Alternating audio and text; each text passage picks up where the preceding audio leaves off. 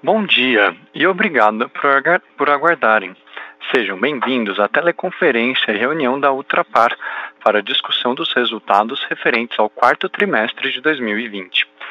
O evento também está sendo transmitido simultaneamente pela internet via webcast, podendo ser acessado no site ri.ultra.com.br e pela plataforma do MZIQ essa teleconferência será conduzida pelo Sr. Federico Curado, diretor-presidente da Ultrapar, e pelo Sr. Rodrigo Pisinato, diretor financeiro e de relações com investidores da companhia, junto com seus executivos.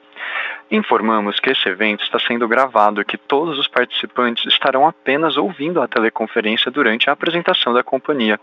Após a apresentação, iniciaremos a sessão de perguntas e respostas, quando instruções adicionais serão fornecidas. Caso algum dos senhores necessite de assistência durante a conferência, queiram, por favor, solicitar a ajuda de um operador digitando asterisco zero. Lembramos que os participantes do webcast poderão registrar antecipadamente no website perguntas a serem respondidas durante a sessão de perguntas e respostas.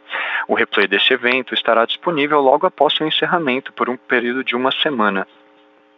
Antes de prosseguir, gostaríamos de esclarecer que eventuais declarações que possam ser feitas durante essa teleconferência relativas às perspectivas de negócios da Ultrapar, projeções e metas operacionais e financeiras constituem-se em crenças e premissas da diretoria da companhia, bem como informações atualmente disponíveis, Considerações futuras não são garantias de desempenho.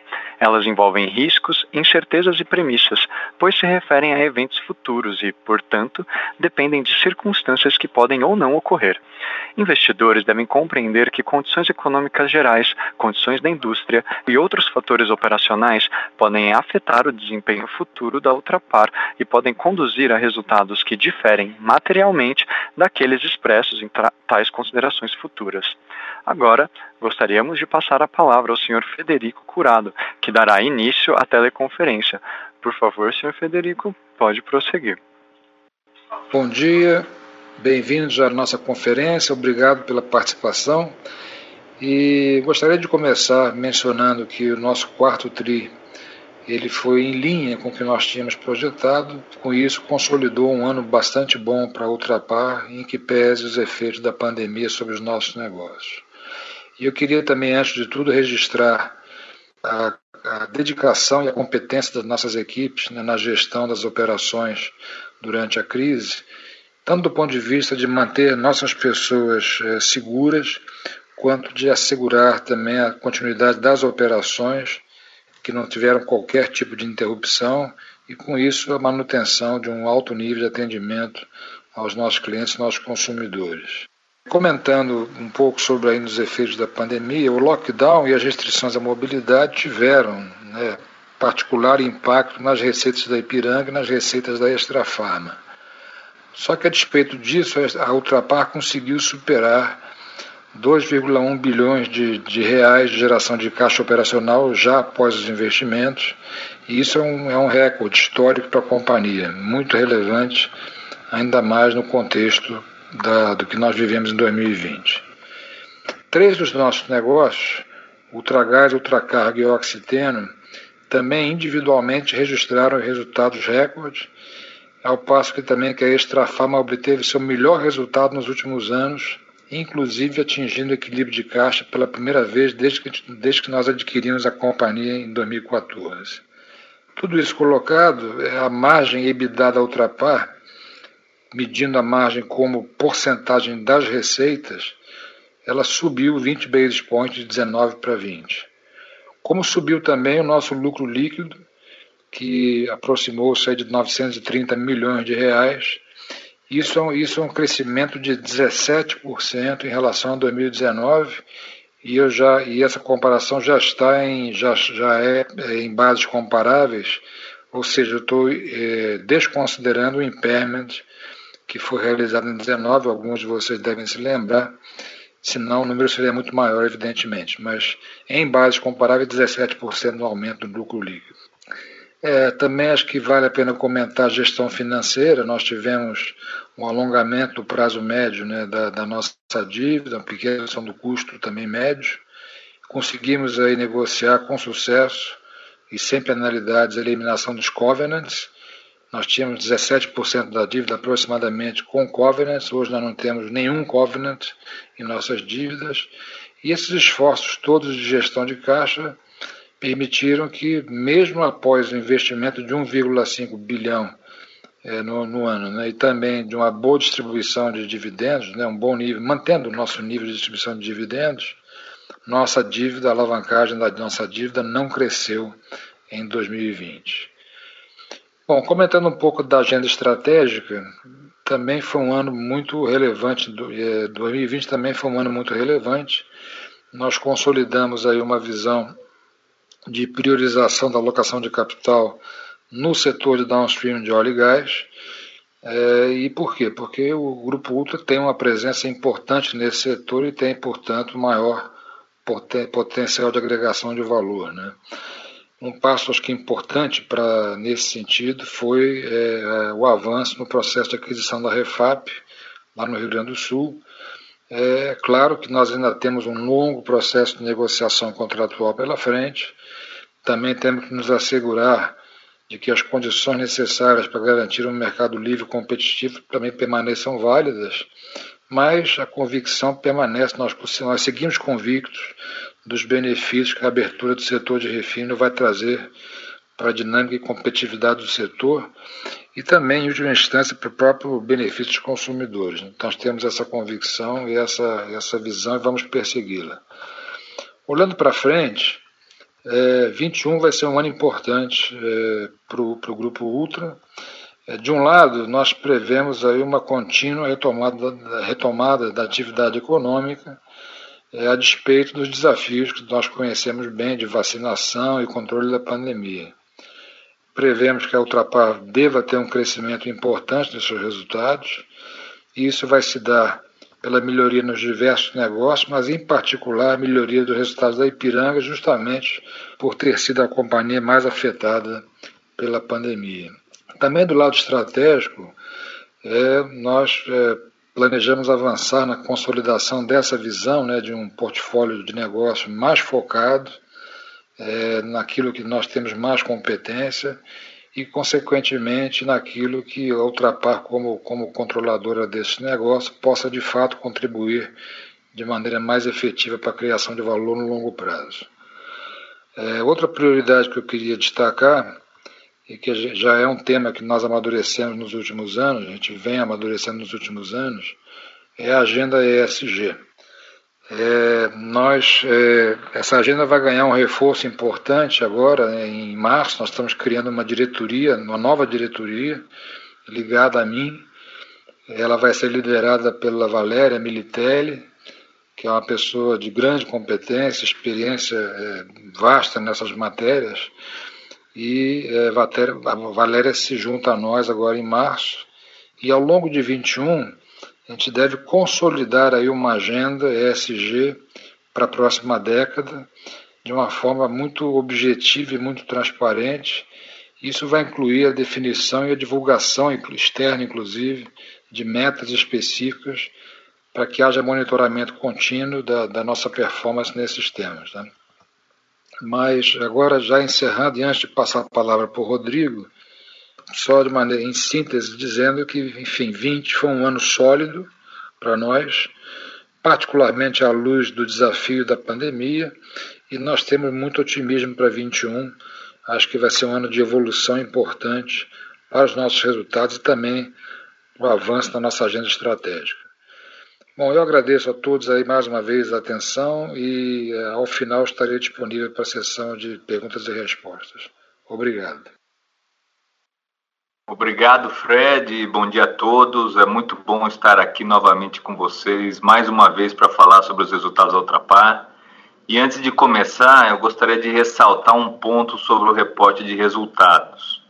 Em 2020 e 2019, tivemos alguns impactos não recorrentes que afetaram o nosso resultado, que ao longo do ano explicitamos em nossas divulgações. E vocês vão notar nas explicações que a gente destacou alguns desses efeitos não recorrentes, positivos e negativos, para que pudéssemos analisar o desempenho operacional recorrente dos nossos negócios e, e da Ultrapar.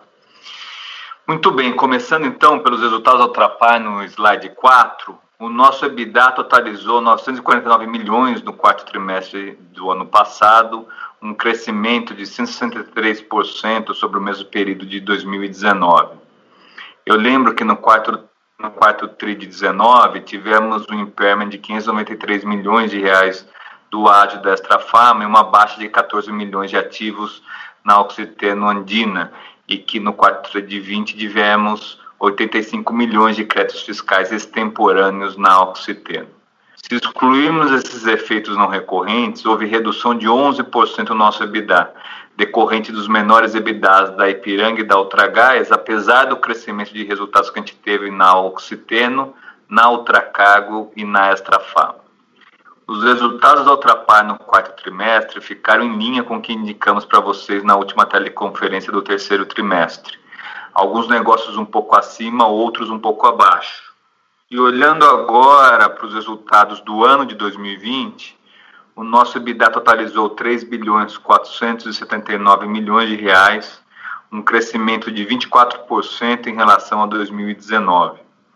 Excluindo os efeitos não recorrentes de 19 de 20 que a gente destacou na nota de rodapé, nós tivemos um EBITDA 5% menor, fruto da queda de resultados da Ipiranga, que foi muito afetada pela pandemia na maior parte compensada pelo forte crescimento de resultados da Oxiteno, da Ultragás, da Ultracargo e da Extrafarma, o que reforça a resiliência do nosso portfólio de negócios.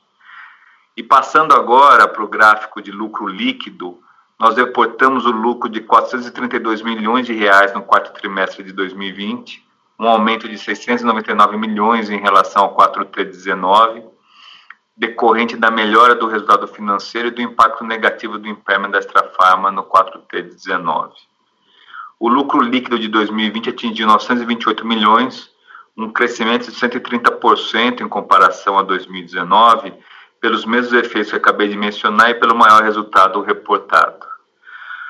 O nosso conselho de administração, como já comunicamos, aprovou o pagamento de 480 milhões em dividendos referente ao ano de 2020 equivalentes a 0,44 ou 44 centavos por ação, que representa 52% sobre o lucro líquido de 2020 e um dividend yield de 2,4%.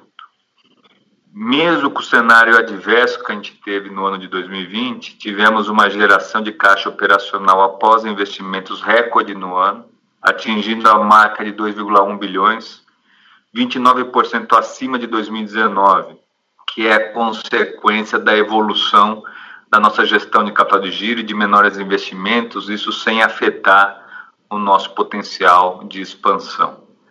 Essa geração de caixa demonstra também o nosso compromisso com a disciplina e solidez financeira e a resiliência do nosso negócio. E passando por o slide número 5, para falar um pouco da nossa evolução na gestão do endividamento, um reflexo da forte geração de caixa que eu acabei de mencionar é, permitiu encerrarmos o ano com uma alavancagem de dívida líquida sobre EBITDA dos últimos 12 meses de três vezes, mais uma redução sequencial se compararmos com a alavancagem de setembro de 2020, como vocês podem ver no primeiro gráfico.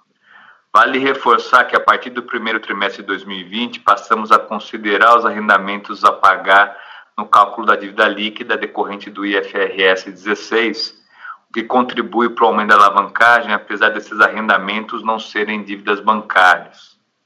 E no quarto trimestre, a, liquida, a gente antecipou a liquidação de algumas dívidas cujos efeitos podem ser vistos no gráfico inferior à direita, com menor patamar de caixa e dívida bruta. Essa antecipação faz parte da gestão ativa que temos feito para a redução do custo de carregamento dessa dívida. E passando agora para o slide número 6, para a gente falar sobre a Ultragás, o volume vendido no quarto trimestre de 2020 foi 1% menor que o do quarto trimestre de 2019, apesar do crescimento de 4% no segmento granel, devido à redução de 4% no segmento envasado, consequência principalmente das menores vendas na região sudeste. No segmento granel, tivemos crescimento do volume vendido para indústrias, contraposto menor, pela menor demanda de comércios e serviços ainda bastante afetados pela pandemia. Em 2020, o volume vendido foi 2% maior que em relação a 2019, beneficiado pelo crescimento no segmento envasado no primeiro semestre de 2020, decorrente do maior isolamento social no período. As despesas gerais, administrativas e de vendas da Ultragás aumentaram 4% em relação ao quarto TRI de 19, devido a maiores gastos com remuneração variável, que está em linha com a progressão de resultados da companhia no ano, e maiores despesas com fretes. Por outro lado, a gente conseguiu reduzir em diversas linhas as despesas com iniciativas para contenção e otimização, o que se refletiu em uma queda de 3% no SDNA na comparação de 2020 com 2019. O EBITDA da Ultragás registrou um valor de 154 milhões no quarto trimestre, uma redução de 8% em relação ao mesmo TRI de 19, devido ao menor volume de vendas, a maiores custos com manutenção pela concentração de requalificação de tanques no 4 TRI de 20 e ao maior SDNA. Em 2020, o EBITDA da Ultragás alcançou o patamar recorde de 729 milhões de reais, um forte crescimento de 24% em relação a 2019, que foi de 587 milhões. Esse patamar foi impulsionado pelo maior volume de vendas, principalmente pelo maior isolamento social no segundo trimestre e pela maior eficiência operacional e por redução de despesas. E para o trimestre corrente, a perspectiva é de rentabilidade similar à observada no primeiro trimestre de 2020. E vamos seguir agora para outra carga, no slide 7. Como vocês podem ver no gráfico à esquerda, a capacidade estática média em 2020 atingiu 832 mil metros cúbicos, um crescimento de 12% em comparação a 2019 consequência das expansões de capacidade de tancagem que fizemos em Itaqui e Santos desde 2019. Na comparação entre quartos trimestres, o crescimento é de 3%. Em 2020, o metro cúbico faturado foi 14% maior que aquele que a gente teve em 2019, fruto das expansões de capacidade realizadas em Santos e Itaqui e da maior eficiência na utilização da tancagem existente.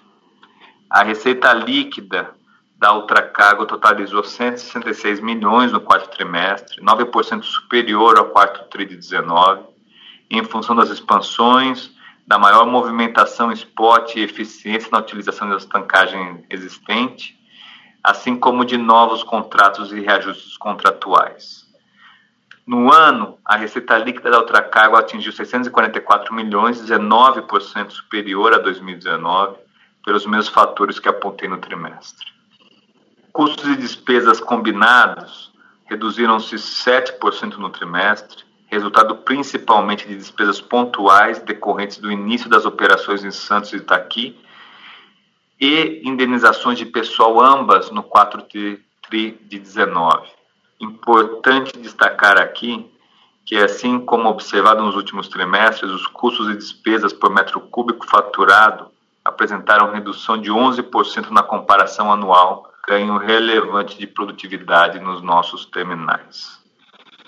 Com isso, o EBITDA da Ultracargo foi de 77 milhões de reais no trimestre, 43% superior ao quarto tri de 19, em, raça, em razão da, do maior faturamento e dos ganhos de produtividade. O EBITDA da Ultracargo atingiu o patamar recorde de resultados de 337 milhões de reais em 2020, 41% acima de 2019, excluindo os efeitos extraordinários mencionados no slide. A margem EBITDA registrada em 2020 foi de 52%. Esse crescimento demonstra o benefício da alavancagem nos resultados das expansões de capacidade e ganhos de eficiência nos terminais. Falando agora de 2021, para esse primeiro trimestre, esperamos um resultado próximo ao que a gente obteve no primeiro trimestre de 2020. Vamos agora para o próximo slide, número 8, para falarmos de mais um ótimo trimestre da Oxiter. O volume vendido de especialidades no quarto trimestre foi sazonalmente muito forte, com 21% de crescimento em relação ao 4 tri de 2019, resultado de maiores vendas em todos os segmentos no Brasil, com destaque para os segmentos de higiene, limpeza, agronegócio, tintas e vernizes. Também tivemos maiores vendas da unidade dos Estados Unidos, que aumentaram 18%, fruto do ramp-up da operação, mesmo prejudicado em parte pela pandemia. O volume de commodities se manteve estável na comparação entre os períodos. E no ano de 2020, o volume vendido foi 3% superior ao do ano de 2019. As despesas gerais administrativas de vendas aumentaram 16% no trimestre, decorrente do efeito da variação cambial nas unidades internacionais, de maiores despesas logísticas consequência desse maior volume de vendas e de maiores despesas com remuneração variável, em linha com o crescimento de resultados que a gente teve. No 4 de 2020, o EBITDA da Oxiteno totalizou 200, 262 milhões de reais no trimestre, beneficiado pela constituição de créditos extraordinários de PIS e COFINS no montante de 85 milhões de reais.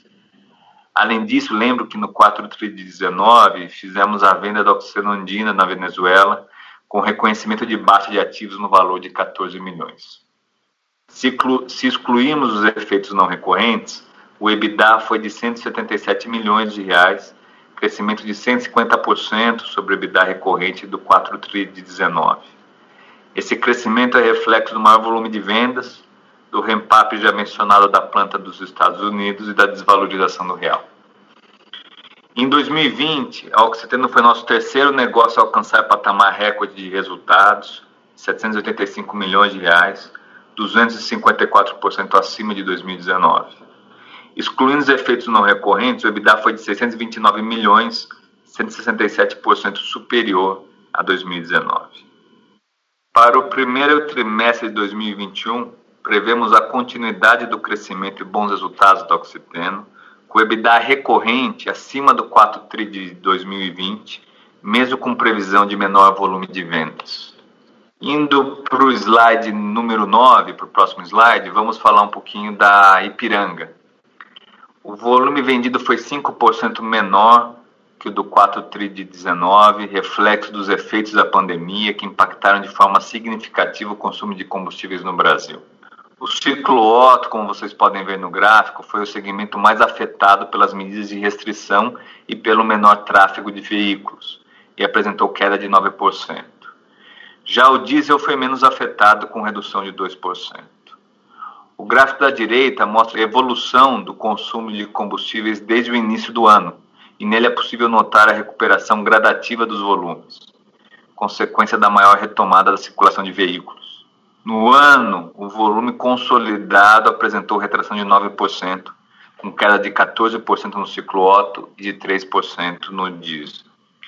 Encerramos o ano com uma rede de 7.107 postos, 17 a mais do que a gente tinha em 2019 e a paridade desfavorável de importação e os menores aumentos de custos nos derivados de petróleo no quarto trimestre de 2020 prejudicaram a comparação de resultados em relação ao do terceiro trimestre de 2020. As despesas gerais administrativas e de vendas continuaram a contribuir para minimizar os efeitos dos menores volumes e margens, com redução de 10% em comparação ao 4 TRI de 19, fruto principalmente das iniciativas implementadas para otimização e contenção de despesas, além de menores gastos com PDD e frete, em linha com menor volume de vendas. No ano, a redução de despesas foi de 15% em relação a 2019. A linha de outros resultados operacionais apresentou redução de 54 milhões de reais em relação ao 4 TRI de 19, e essa diferença se deve principalmente ao provisionamento de CBIOS no valor de 58 milhões de reais nesse trimestre para cumprir a meta do ano. Por outro lado, a Ipiranga realizou venda de terrenos cujo resultado totalizou 47 milhões no quarto trimestre de 20. Essas vendas fazem parte do esforço em melhorarmos a eficiência do capital da companhia, com a eventual venda de ativos com retorno inadequado em relação ao capital empregado. Assim, o EBITDA da Ipiranga totalizou 487 milhões de reais no quarto trimestre, 30% menor que o quarto tri de 19, decorrente do menor volume de vendas, das menores margens e menor resultado na linha de outros operacionais, parcialmente compensados pela diminuição nas despesas e pelo menor, pelo maior resultado na venda de bens. Em 2020, o EBITDA foi de 1 bilhão 712 milhões de reais, 31% inferior a 2019, fruto principalmente de três fatores: do menor volume de vendas, de menores margens, especialmente as de etanol, e do efeito líquido negativo no ano das oscilações de custos de combustíveis e dos CBIOS, apesar da forte redução de 15% do SG&A. E olhando para frente, para o primeiro TRI de 2021, a perspectiva é de continuidade da recuperação dos volumes, com resultados próximos ao que a gente teve no primeiro trimestre de 2020. Passando agora para a Extra Farma, no slide número 10, encerramos o ano com 405 lojas Extra Farma, rede 3% menor que a de 2019, reflexo do maior rigor em relação às lojas com baixo desempenho e da maior seletividade na expansão. Destaco também que 25% das lojas encontram-se em processo de maturação. A receita bruta foi de 548 milhões de reais, 4% acima da receita do 4 tri de 19, apesar da rede 3% menor, devido ao maior faturamento das mesmas lojas, um crescimento de 6% do same-store sales, um dos destaques do trimestre na Extra Farma. Este crescimento foi impulsionado pelo maior resultado de ações promocionais, principalmente a implementação do cupom promocional personalizado para toda a rede e a Black Friday, assim como pelo reajuste anual no preço de medicamentos e pela expansão das vendas nos canais digitais. No ano, a receita bruta da Extra foi de 2 bilhões 106 milhões, 3% inferior à de 2019. As despesas gerais administrativas de vendas reduziram-se 11% no trimestre, fruto do menor número de lojas e das iniciativas de ganho de produtividade, otimização logística e contingenciamento. Em 2020, as despesas gerais administrativas de vendas também apresentaram redução de 11% em relação a 2019, pelos mesmos motivos que expliquei acima. Os outros resultados operacionais tiveram melhora de 7 milhões no trimestre em função dos efeitos da baixa de créditos fiscais que a gente teve no 4 tri de 19. Lembro ainda que no quarto trimestre de 2019 fizemos um impairment do ágio da aquisição da Extra Farma no montante de 593 milhões de reais, sem efeito caixa. E para concluir, a Extra Farma alcançou o EBITDA de 34 milhões no trimestre, novo recorde trimestral de resultados, e esse resultado é 44 milhões melhor do que a gente obteve no 4 tri de 19, desconsiderando o efeito do impairment naquele ano. Em 2020, o EBITDA da Extra Farma foi de 84 milhões de reais, três vezes superior a 2019, excluindo novamente o efeito do impairment. Essa evolução é fruto da maturação e maior rentabilização da rede, do processo de depuração implementado e das iniciativas para ganho de produtividade e redução de despesas. E para o primeiro trimestre em curso, esperamos a continuidade do crescimento de resultados ano contra ano, mas em menor patamar que o observado recentemente. Passando agora para o slide 11, Ontem à noite divulgamos as nossas projeções de EBITDA para 2021, tanto para o Ultrapar como para, cada negócio. O ambiente macroeconômico continua volátil e incerto e as premissas que nós adotamos macroeconômicas para, para essa projeção encontram-se destacadas no quadro à direita. Nota-se que não estamos contemplando um impacto adicional em função da pandemia. Nesse cenário, estimamos o EBITDA consolidado da Ultrapar entre 3 bilhões e 800 milhões e 4 bilhões e 650 milhões, um importante crescimento de resultados em relação a 2020, em função da recuperação de resultados da Ipiranga, que foi o negócio mais afetado pela pandemia, e pelo crescimento projetado de resultados da Oxiteno, da Ultracargo e da Extra Farma. Passando rapidamente pelas projeções de cada negócio, na Ipiranga, nossa perspectiva é de recuperação gradual de volumes e rentabilidade ao longo do ano. Na Oxiteno, que serve segmentos com boas perspectivas mesmo durante a pandemia, como higiene e limpeza e agronegócio, ajudada também pelo patamar mais favorável de câmbio, nós projetamos outro ano de forte crescimento de resultados, atingindo o patamar recorde de resultados. Ressalto também que não contrataremos a estrutura do Zero Cost Collar em 2021, fruto da revisão da política de rede pelo nosso Conselho de Administração no final de 2020. Na Ultragás, achamos difícil alcançarmos crescimento de resultados em relação a 2020, dados os efeitos positivos que tivemos principalmente no segundo trimestre de 2020, o crescimento do consumo de GLP engarrafado durante o período de maior isolamento social, porém substancialmente acima dos resultados de 2019. Na outra carga, em função das expansões de capacidade realizadas e ganhos de eficiência e produtividade, projetamos também crescimento e novo patamar de resultados.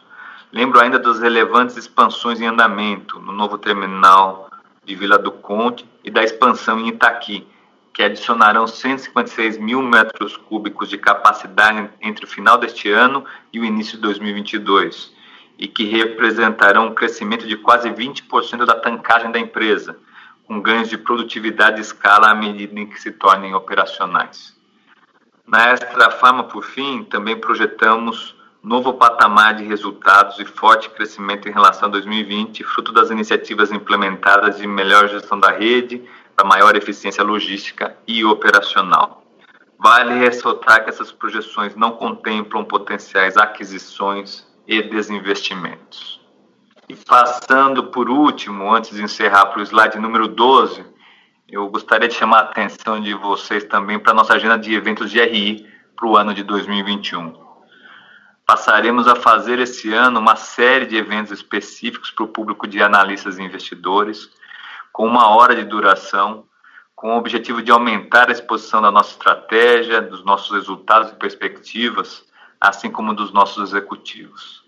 Começaremos essa série com a Ultracargo no dia 25 de março e temos também planejado para 2021 eventos específicos sobre a MPM, Abastece Aí, o TMSG, entre outros.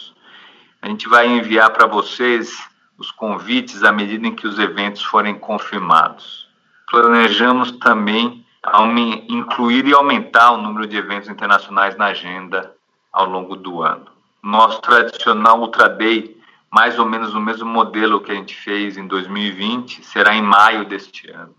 E as datas da nossa Assembleia, agora em abril, cuja proposta de administração nós vamos disponibilizar até meados de março, e as divulgações de resultado trimestral também estão destacadas nesse slide. E eu espero que a maior interação e exposição da companhia permita o melhor conhecimento dos executivos, da estratégia e perspectivas que vemos para os nossos negócios. Agradeço com isso o interesse de todos e a atenção e podemos agora iniciar a sessão de perguntas e respostas. Obrigado. Iniciaremos agora a sessão de perguntas e respostas apenas para investidores e analistas. Caso haja alguma pergunta, por favor, digitem asterisco 1. Se a sua pergunta for respondida, você pode sair da fila digitando asterisco 2. As perguntas serão atendidas na ordem em que estão recebidas. Solicitamos a gentileza de tirarem o fone do gancho ao efetuarem a pergunta. Dessa forma, uma ótima qualidade de som será oferecida. Por favor, aguardem enquanto coletamos as perguntas. Se você estiver participando via webcast, favor clicar em Pergunta ao palestrante para enviar sua pergunta aos executivos da companhia. A nossa primeira pergunta vem de Luiz Carvalho, do UBS. Por favor, Luiz, pode prosseguir. Olá, pessoal, Fred, Rodrigo, obrigado. Eu tenho duas perguntas. A primeira em relação à Ipiranga. É, olhando o resultado da companhia e, e, e, olhando também os players, né, vamos dizer, os principais competidores da Ipiranga, é, a gente ainda vê um resultado bastante errático, vamos dizer assim, do ponto de vista de volume é, e margem, né? É, a Ipiranga teve, obviamente, um, uma dificuldade há alguns anos atrás do ponto de vista de estratégia, vamos dizer assim, que eu acho que a percepção que a gente já tem é que tá, já foi corrigido, mas eu queria entender de vocês é, qual, é a, qual é a avaliação de vocês em relação ainda a esse resultado é, abaixo, vamos dizer assim, de outros negócios da companhia e, e também abaixo de, dos principais peers. Segunda pergunta é quase frequente do meu lado em relação à parte de alocação de capital, e eu queria talvez abordar aqui de dois ângulos diferentes. Se vocês puderem comentar um pouco sobre é, o processo de refino, agora que é público, que vocês estão participando do processo da Refap, é, o quão esse, vamos dizer assim, esse, essas últimas notícias afetam ou não é, o processo, vamos dizer assim, a atratividade do ativo, a visão de vocês.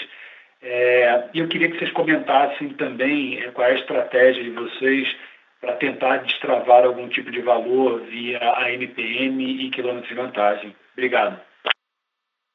Bom, é, Rodrigo, deixa eu. É, bom dia, Luiz. É, obrigado pelas perguntas. E deixa eu primeiro, talvez começar pela segunda. Vai dar tempo do Rodrigo é, preparar a primeira. Estou brincando. Mas é, é, eu acho que é importante comentar assim, essa, essa, esse cenário todo, né? E a pergunta é absolutamente legítima e correta nessa, nessa conjuntura atual. A nossa visão sobre é, o setor né, de, de, de óleo e gás, em particular do downstream, ela é uma visão estrutural, uma visão de longo prazo. Então, tem alguns pilares que é, permanecem é, rigorosamente é, válidos. Né? Um deles é que o Brasil é um mercado com déficit estrutural de derivados. Então, o Brasil, ele, a capacidade de refino instalada, é, mesmo que ela venha a ser otimizada, ela não, ela não, é, é não é suficiente para absorver toda a demanda. Né? Então, isso é uma isso é uma garantia importante de, digamos, risco comercial do ponto de vista de volume né, das, das, das refinarias. A, segunda, a segunda coisa importante também é que a, tendência né, das, das petroleiras, né, das grandes, se concentrarem na parte de upstream, né, de, de produção, é uma tendência global é, e a Petrobras vem com muita clareza vocalizando isso. Isso não é uma, não é uma questão de de, da, da, da, atual diretoria da Petrobras. Isso é uma tendência global e é uma necessidade da companhia. Né? Então, a companhia realmente ela, ela, ela vem é, no caminho correto, que as demais já, Resso, Shell, BP, Chevron, todas pelo mundo afora, já trilharam, né? de se concentrando naquilo que geralmente, que, que, que, que, que, que não geralmente, que mais é, certamente eles conseguem é, gerar mais, mais valor. Né? O, então, é, nessa visão estrutural, é, bom, aí, aí também, claro, vem, vem, vem a, a, a incerteza, né, a dúvida, a ansiedade, poxa, mas é, se houver aí uma, uma, um subsídio, né, a lá é, o que aconteceu nos anos anteriores, aí, lá para 2015, é, a gente também vê isso aí como estruturalmente uma coisa muito improvável, né? Pode ter alguma flutuação no curto prazo, pode ser alguma influência política, mas assim, estruturalmente, mais uma vez, pensando no longo prazo, é, de um lado tem, nós temos aí alguns marcos é, regulatórios importantes. Né? O próprio Estatuto da Petrobras, a própria lei de estatais, não permite que é, é, empresas estatais sejam usadas como instrumentos de política pública. Né? É, por outro lado também, é, aí alguém poderia dizer, poxa, mas é possível você é, alterar estatuto, claro, é possível, mas o espaço fiscal também do, do, do país não permite esse tipo de, de é, é, prática, né? Então, a gente basicamente, long story short, é, acho que as premissas que nos levaram né, a buscar essa, esse, essa tentativa de investimento no setor permanecem válidas. Evidentemente, nós estamos num processo negocial, nós não tivemos nenhum sinal é, da Petrobras no sentido de alterar o curso das negociações, absolutamente nenhum sinal negativo nesse sentido, estamos prosseguindo as negociações, que não, não, são, não são simples, né? é um ativo complexo e vai levar algum tempo ainda. Então a gente segue é, é, com bastante convicção é, de que essa privatização parcial do setor de refino vai é, melhorar a dinâmica né, do setor, vai melhorar a competitividade nós queremos ser um player nessa, nessa, nessa nesse novo cenário. Né? E aí, rapidamente comentando sobre a NPM e, e abastece aí que você perguntou, Luiz, o, sim, nós estamos é, trabalhando nas duas frentes. A NPM, ela, ela, ela vem já há dois anos numa gestão nova é, fez um trabalho importante até de depuração de lojas em 2020, vocês devem ter acompanhado. Nós é, abrimos algumas, algumas estratégias diferentes, né? a, nossa, a, nossa, a nossa experiência, a nossa, nossa fase de testes com operação própria, né? é, das lojas nos nossos revendedores, né, sempre evidentemente em parceria com os revendedores, se mostrou bastante é, relevante, bastante frutífera. A gente vem acelerando isso, nós já temos perto de 60 lojas já operadas pela própria NPM, né? Isso, inclusive, é, é um ganha-ganha com o próprio revendedor, que pode se especializar na pista, né? Ao passo que a gente tem é, condição de especializar um pouco no varejo mesmo lá da, da loja. É, e no caso da Abastece aí, o spin-off que nós fizemos ano passado, é, essa estrutura, né? nós já temos hoje, é, o, eu estou assim de cabeça, os dados do final do ano passado, nós já passamos de 2,3 milhões de contas digitais. É, vamos olhar para essa empresa como se fosse uma, é uma startup, mas é uma startup que já entra com uma base é, operacional muito, muito relevante. Né? porque ela está ligada ao quilômetro de vantagem.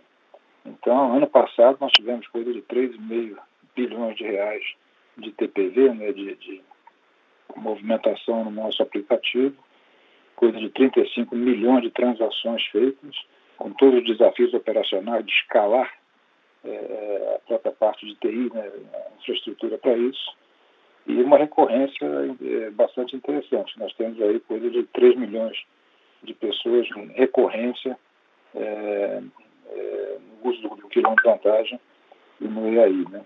Então, é, é, enfim, estamos nas duas frentes caminhando é, para justamente é, explicitar né, de maneira mais clara esse, esse, esses valores. Né? Bom, Rodrigo, você, você responde sobre Ipiranga? Respondo. Bom dia, Luiz. E sua pergunta sobre Piranga, vou começar respondendo sobre a comparação com o terceiro trimestre, e a gente tem um efeito importante nessa comparação, que foram os ganhos de estoque e perdas com importação na comparação entre trimestres. E esse delta que a gente teve, 4 tri de 20 em relação ao terceiro tri de 20, é da ordem de 100 milhões de reais, o que representa a ordem de grandeza 17 reais por metro cúbico. Então isso ajuda a explicar essa diferença entre trimestres. É, do ponto de vista de estratégia e, e olhando para frente, a, a, gente tem focado na Ipiranga na rede embandeirada, como a gente já, já tem falado algumas no, nos últimos trimestres com vocês. E no quarto trimestre, inclusive, a gente ganhou participação na rede, na rede bandeirada 0,3 pontos percentuais. É, a gente vem é, trabalhando no segmento de TRR e bandeira branca de forma oportunista, Nesse momento as margens estão muito apertadas, então a gente não tem é, tido ganhos de volume nesse, nesse mercado, está olhando, está atento. Mas quando a gente olha para frente, eu sugiro, e mesmo para olhar para trás, para as comparações, é, situações específicas de empresa podem, podem trazer variações, mas como tendência, olhar um prazo mais longo que o trimestral, e a gente acabou de fazer a divulgação do nosso guidance para 2021, que dá a perspectiva do que a gente está olhando para frente de tendências de rentabilidade para Ipiranga. E, obviamente, isso pode ter oscilações trimestrais em função dessas variações de custo de combustível, principalmente, em estoque e importação, mas como tendência é isso que nós estamos vendo para Ipiranga. Ok. É que, é que chama atenção, Rodrigo, se você puder só fazer um último comentário, é que chama muita atenção a, a, a volatilidade, vamos dizer assim, entre entre margem e volume dos últimos trimestres. Quer dizer, às vezes vocês ganham market share e perdem um pouco de margem, às vezes é o contrário. É difícil para a gente aqui de fora identificar é, qual é a linha da estratégia da companhia, entendeu? Só isso. Mas, obrigado. Mas esse, esse, ponto, Luiz, você tem, você tem razão, esse ponto ele está muito focado nesses segmentos que eu comentei de TRR e bandeira branca. É aí que está a maior oscilação no, no, no segmento embandeirado, como eu comentei, a gente não só manteve, como ganhou participação no quarto em relação ao terceiro. Tá certo, obrigado. Lembrando que para realizar perguntas basta digitar asterisco 1. Se quiser remover a sua pergunta da fila, digite asterisco 2. A nossa próxima pergunta vem de Tiago Duarte, do BTG Pactual. Por favor, Tiago, pode prosseguir. Olá, bom dia. Bom dia, eh, Frederico. Bom dia, Rodrigo. É, eu queria fazer três perguntas. É, a primeira, é, se vocês puderem, na medida do possível, obviamente, é, caminhar um pouco para a gente sobre, sobre as premissas que, que levaram a esse o range, né, uh, do guidance, principalmente quando a gente olha Ipiranga e Occitano, que o range está um pouco mais aberto, né, ele está ele tá sugerindo um cenário uh, melhor e pior, bem distantes um do outro. Está é, tá claro, acho que as premissas macro, está claro, é, acho que a opção por esse range maior por conta da volatilidade e de um grau de incerteza importante, mas se vocês puderem só caminhar um pouco o que está implícito na medida do possível em, no topo e no, e no piso é, para essas duas divisões, acho que ajudaria a gente a navegar um pouco sobre, sobre as expectativas de vocês. Essa é a primeira pergunta. É, a segunda pergunta, focando especificamente na Ipiranga, é, vou trazer um tema que a gente costuma trazer no, nos calls e está um pouco associado à pergunta anterior. Né? Vocês terminaram o TRI com 7.107 postos. É, se vocês puderem mais uma vez abrir para a gente como é que isso se deu em termos de adição e, de, e, e perda bruta de postos, é, para a gente tentar entender se tem alguma mudança na, na velocidade de embandeiramento ou na, na, na dinâmica competitiva para embandeiramento. Essa é uma informação importante. É, e por último, focar um pouco mais de também como né, quem que implica né, e quais são as mudanças nesse novo modelo que vocês estão colocando em curso, é, principalmente em relação à nova loja, vamos a proposta de valor é, para os clientes e consumidores. Né? E aí, por último, vocês imaginam que essa penetração da base de loja ela deva perfumar para frente, né? Vocês, vocês, tinham aumentado muito a penetração dos postos com loja. MPM. Oi. Thiago, desculpe interromper, viu, mas cortou a sua ligação na pergunta na terceira pergunta agora. Se você puder começar de novo, cortou bastante no início. Ah, perdão. Então vamos lá, vocês me avisam se tiver algum problema. Só minha pergunta na loja, nas lojas AMPM, se vocês podem dar um pouco mais de detalhe do que é esse novo modelo, essa nova proposta de valor, tanto do ponto de vista do dono do posto, como do ponto de vista dos consumidores, e como vocês enxergam a penetração dessa loja de conveniência. Vocês tinham uma penetração acima de 30%, agora ela caiu um pouquinho depois dos fechamentos do ano passado, e, e, e aí como vocês entendem que isso deveria evoluir para frente. É, Tiago, bom dia, obrigado pelas, pelas perguntas. Começando aqui pelas, pela primeira sobre as premissas para o, para o range do guidance, principalmente na Ipiranga e na Oxiteno. Na Ipiranga, os dois principais fatores para esse intervalo são as oscilações de custo de combustível e as margens de combustível, principalmente margens de etanol, que estão muito contraídas em relação ao que a gente tinha pré-pandemia e o que ajuda a explicar esse intervalo são esses dois fatores: expectativas de oscilação em relação ao custo e mais de combustível, principalmente nas margens de etanol. Na oxiteno, é, tem mais relação com volume e as margens em dólar também em função de eventuais oscilações de preços de referência. Então, essas são as duas, os dois principais fatores é, que nos levaram a definir esse intervalo um pouco maior para Ipiranga e para Oxiteno. Falando aqui sobre o segundo ponto, que é sobre os postos, adição e fechamento agora no quarto trimestre, nesse TRI a gente teve uma adição e fechamento de 100 postos, então abrimos 100 e fechamos 100, e o que a gente vem observando né, e vem trabalhando para isso é para o throughput dos novos postos serem maiores do que é, a gente vem tendo na média e do que a gente está tendo de fechamento. E é isso que a gente vem observando. A gente está fechando os piores postos e abrindo postos com throughput maior, da ordem de 15%, 20% acima. Então, essa é um pouco a mudança na rede de postos que a gente teve no quarto trimestre. E agora, no, no, no terceiro ponto, sobre a NPM, a mudança de, de modelo de lógica que a gente vem, vem a implementação, ela tem muito relação com você criar um ambiente mais acolhedor dentro da loja de conveniência, aumentar a exposição e destaque para produtos que vão além do que é óbvio se você vai para uma loja de conveniência e pode não estar na atenção de todos os clientes, que você vai às vezes para comprar é, uma compra rápida de uma bebida, um chicletes, uma, um, um cigarro é, e vai direto para o caixa. Então a gente vem criando um ambiente para incentivar a venda de produtos que têm inclusive boas margens e melhores margens para a gente, que são os produtos frescos, é, a própria padaria de Piranga e todos esses aspectos de, de, de, de venda incremental que ajuda na rentabilização da loja, além de criar esse ambiente mais acolhedor.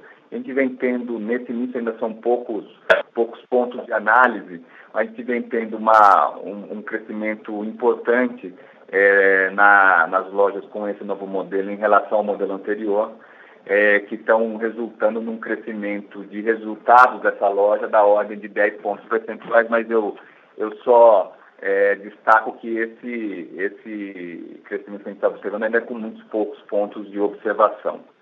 Junto com isso, né, a gente também está fazendo a implementação do modelo de gestão própria de lojas, porque isso dá um benefício para a própria Ipiranga de conhecer melhor a operação da MPM e com isso ajudar melhor seus franqueados simplifica para muito dono de posto, e dono de posto que não quer, ele quer ter a loja de conveniência, mas não quer fazer a gestão.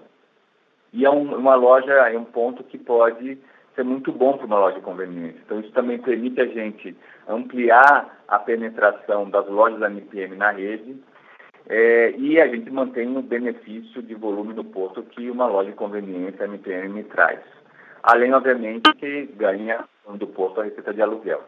Então, é, quando a gente combina tudo isso, a gente está com uma penetração de 25% de lojas da NPM nos nossos postos. A gente imagina que isso tem potencial para chegar a algo entre 40% e 45% nos próximos anos. Está muito claro, Rodrigo. E só com relação ao modelo, muda alguma coisa naquela, naquela ótica mais macro que vocês pretendiam, né? Quando pensavam o posto Piranga e a loja, acho que era um, um dos principais alavancadores disso, como sendo um, né? Tem tudo lá do posto Piranga, né? Quer dizer, a, a loja, quando vocês falam de mudança de mix, é um ajuste muito marginal ou muda o conceito do que a loja de conveniência deve ser e, e, a, e o posto deveria ser? Não, a visão não muda. Na verdade, com a gestão própria da loja, é, o benefício agora observado é até maior do que a gente tinha antes, né, do que a gente via antes, em função desses resultados incrementais que a gente está começando a observar nas lojas com gestão própria e novo modelo de operação. Então, a gente, na verdade, a gente está com uma visão ainda mais otimista em relação às perspectivas de resultado que o MPM vai trazer para a rede. Ok, obrigado. É, complementando aí, Tiago, essa última pergunta, essa última é, é, comentário, o que a gente vê no mundo, né, é uma, é uma, uma contribuição até mais relevante. Aqui no Brasil não, mas é, acho que a direção é de uma contribuição crescente da relevância do, da loja no, no posto. Tá? É uma tendência mundial. Então, é a estratégia é a mesma, mas caminhando nessa direção aí de aumentar proporcionalmente a relevância para o posto. Super claro, Federico. Obrigado. Obrigado a ambos. A nossa próxima pergunta vem de André Achin, do Itaú. Por favor, André, pode prosseguir. Federico, Rodrigo, tudo bem? Vocês estão me ouvindo bem? Sim, bem. Perfeito. Obrigado pelas perguntas. Eu tinha uma pergunta que eu gostaria de explorar um pouquinho mais com vocês, até voltando uma pergunta do Luiz sobre a refinaria. É, com todos os acontecimentos recentes, e eu imagino que, de novo, a sua visão é de muito mais longo prazo, criou muita volatilidade no mercado.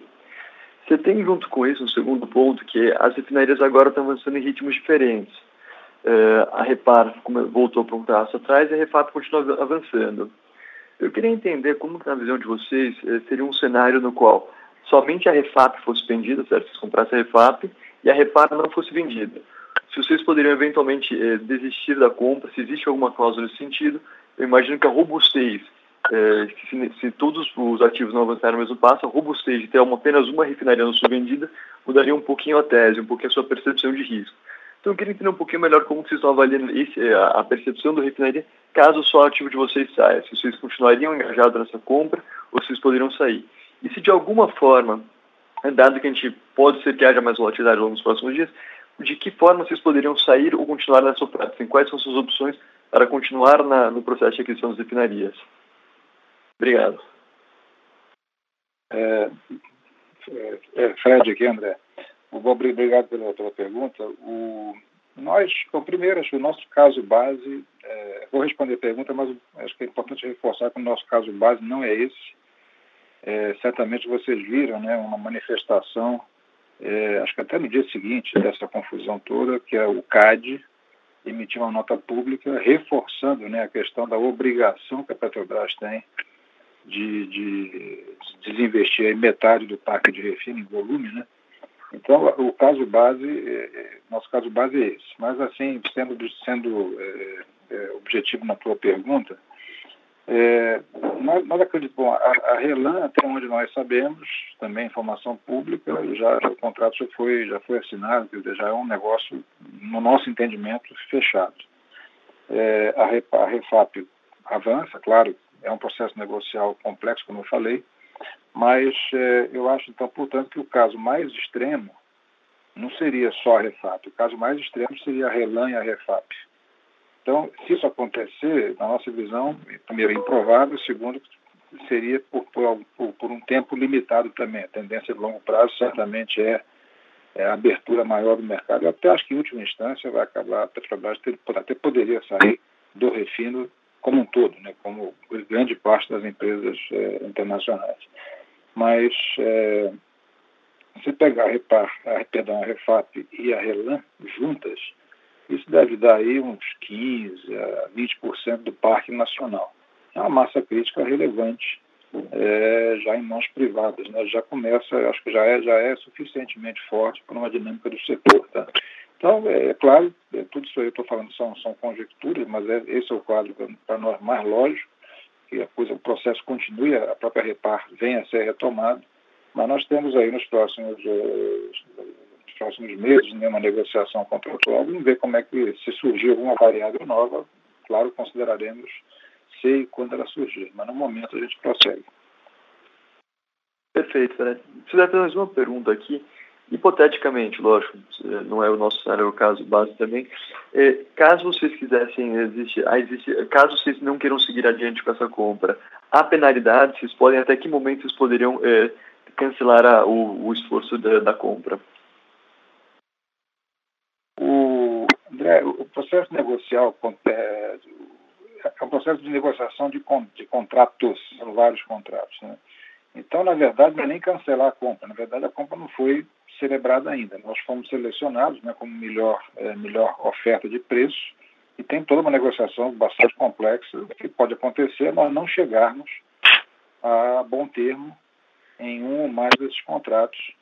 É, mas, portanto, não se trata, na verdade, não se trata de cancelar alguma coisa que já aconteceu. Se trata de não materializar algo que ambas empresas estão buscando. Né? Então, acho que, acho que esse, esse é o contexto. Perfeito, claríssimo. Obrigado pelas respostas.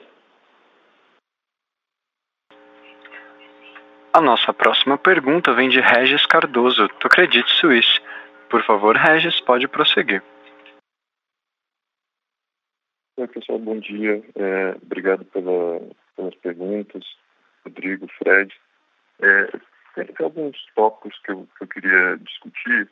É, talvez primeiro no resultado do quarto tri em particular, é, na Ipiranga, se essa margem bruta mais baixa foi, é, foi resultado de alguma dinâmica específica, talvez da importação, ou, ou, se, ou se vocês sentiram de alguma forma também uma dinâmica competitiva que tenha pressionado margens para baixo, se puder, inclusive, estender esse comentário para o que vocês já viram até agora no primeiro trimestre de 21.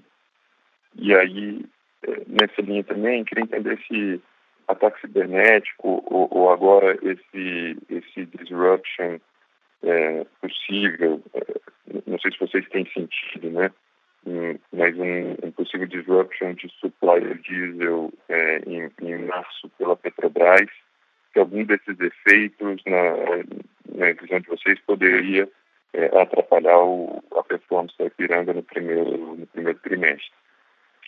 É, talvez ainda nessa, nessa linha dos efeitos dos anúncios recentes, se vocês acreditam que é factível é, quebrar o preço da bomba no, no nível de detalhe de dizer não só os impostos, mas inclusive a composição de custos, dado que tem é, todas essas flutuações de estoque e, e, e tudo. Né? É, se não me engano, na fala do presidente, ele queria mostrar inclusive as margens da revenda e da, e da distribuidora. Né? Entender se vocês imaginam que isso seja uma coisa factível. É, e aí, talvez por último, ainda nessa última nessa discussão que engloba tudo que, que aconteceu nos últimos anúncios, é, se a monofasia do PIS-COFINS uh, e a mudança do ADVEM, quer dizer, isso é claramente uma coisa que seria muito favorável para o setor. Mas eu queria entender, na visão de vocês, se é importante que a, que a alíquota seja uniforme entre os estados, que tipo de, de, de arbitragem isso poderia causar, que me parece o ponto mais controverso na, na aprovação. Obrigado. Bom dia, Regis. Obrigado pelas, pelas perguntas. Eu começo aqui é, respondendo na comparação aqui entre trimestres de margem bruta do quarto tri. É, como eu tinha dito, é, a gente teve na comparação do quarto com o terceiro um delta entre ganho de, ganho de estoque, perda com importação pelo fechamento da janela, é um delta de 100 milhões de reais de grandeza, o que afeta nessa comparação a margem bruta em torno de 17 reais por metro cúbico. Então, esse é o, é o principal efeito entre trimestres que, que afetou as margens. A sua, a sua segunda pergunta é sobre impostos. É, eu vou, acho que o Fred, o Fred vai me, vai me ajudar aqui na resposta. O, eu, eu, acho que até a terceira e quarta que tinha uma sobre cyber aí, é, se eu entendi corretamente a pergunta, acho que não, não, não temos aí é, é, impacto material. Eu tinha também, acho que se eu entendi corretamente, uma pergunta sobre é, problema de fornecimento na Petrobras. É, resposta que não não está enxergando isso. Não sei se entendi corretamente as perguntas, mas depois você complementa, Rodrigo. Deixa eu falar aqui um pouquinho da questão da monofasia. Né? Nós já temos a monofasia né, no caso de, de, de gasolina e diesel, né?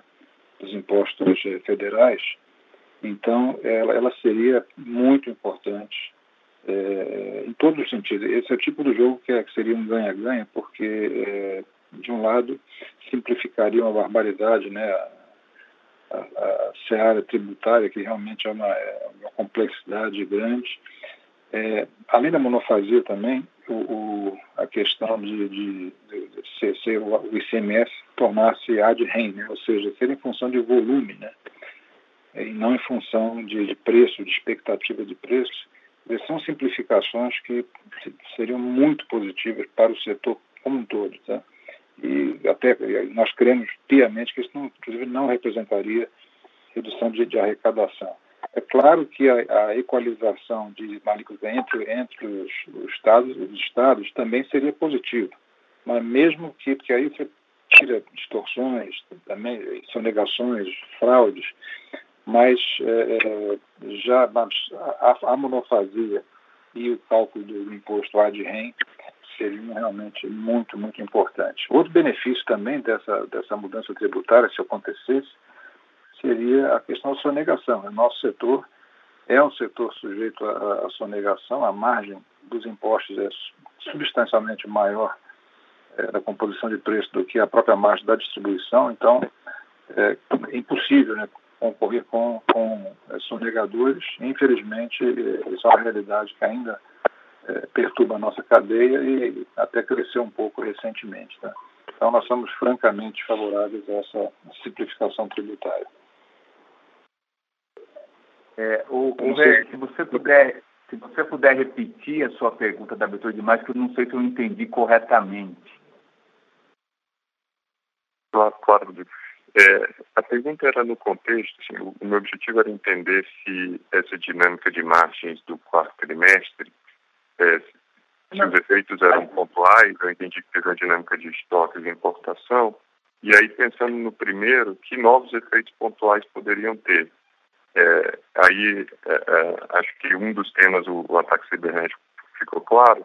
Um outro tema que se apresenta é uma notícia de no, jornal que saiu recentemente. Eu até, na verdade, queria saber se vocês têm percebido, é, de fato, esse risco de é, é da Petrobras não conseguir suprir por completo as entregas previstas para março, se isso se apresenta como um risco para o resultado de, de alguma forma. Obrigado. É, entendido, Regi. Acho que a primeira parte eu, eu respondi, deixa eu, deixa eu tratar da segunda, então. Acho que existe essa possibilidade de, de, né, de falta de combustível, problema de suprimento, é, ela pode existir, mas nós, nós estamos mitigando esse risco com complementação do nosso volume importado. Então, a gente acha esse risco baixo para a nossa operação. Entendi, mas por outro lado, quer dizer, é, se, o, se o volume, se o preço continuar descontado, essa importação pode poderia ter um efeito parecido com o que aconteceu no quarto trimestre agora? Desculpa o último follow Obrigado. Se essa, né, os preços estão, né, tendo variações é, nos últimos, nas últimas semanas. Se houver uma janela negativa, isso se reflete em perda de ganho, né, perda de resultado de importação. Se a janela ficar positiva, isso é um ganho com importação. Então depende dessa evolução ao longo do trimestre. Claro, muito obrigado. Concluímos assim a sessão de perguntas e respostas. Agora, gostaria de passar a palavra ao Sr. Rodrigo Pisinato para suas considerações finais. Por favor, Sr. Rodrigo, pode prosseguir. Muito obrigado a todos pela, pela atenção é, e encontro vocês é, no próximo evento que a gente vai ter, espero, que é o evento da Ultracarga em março. Um abraço a todos e bom dia. A teleconferência de resultados da Ultrapar está encerrada. Obrigado pela participação e podem se desconectar agora.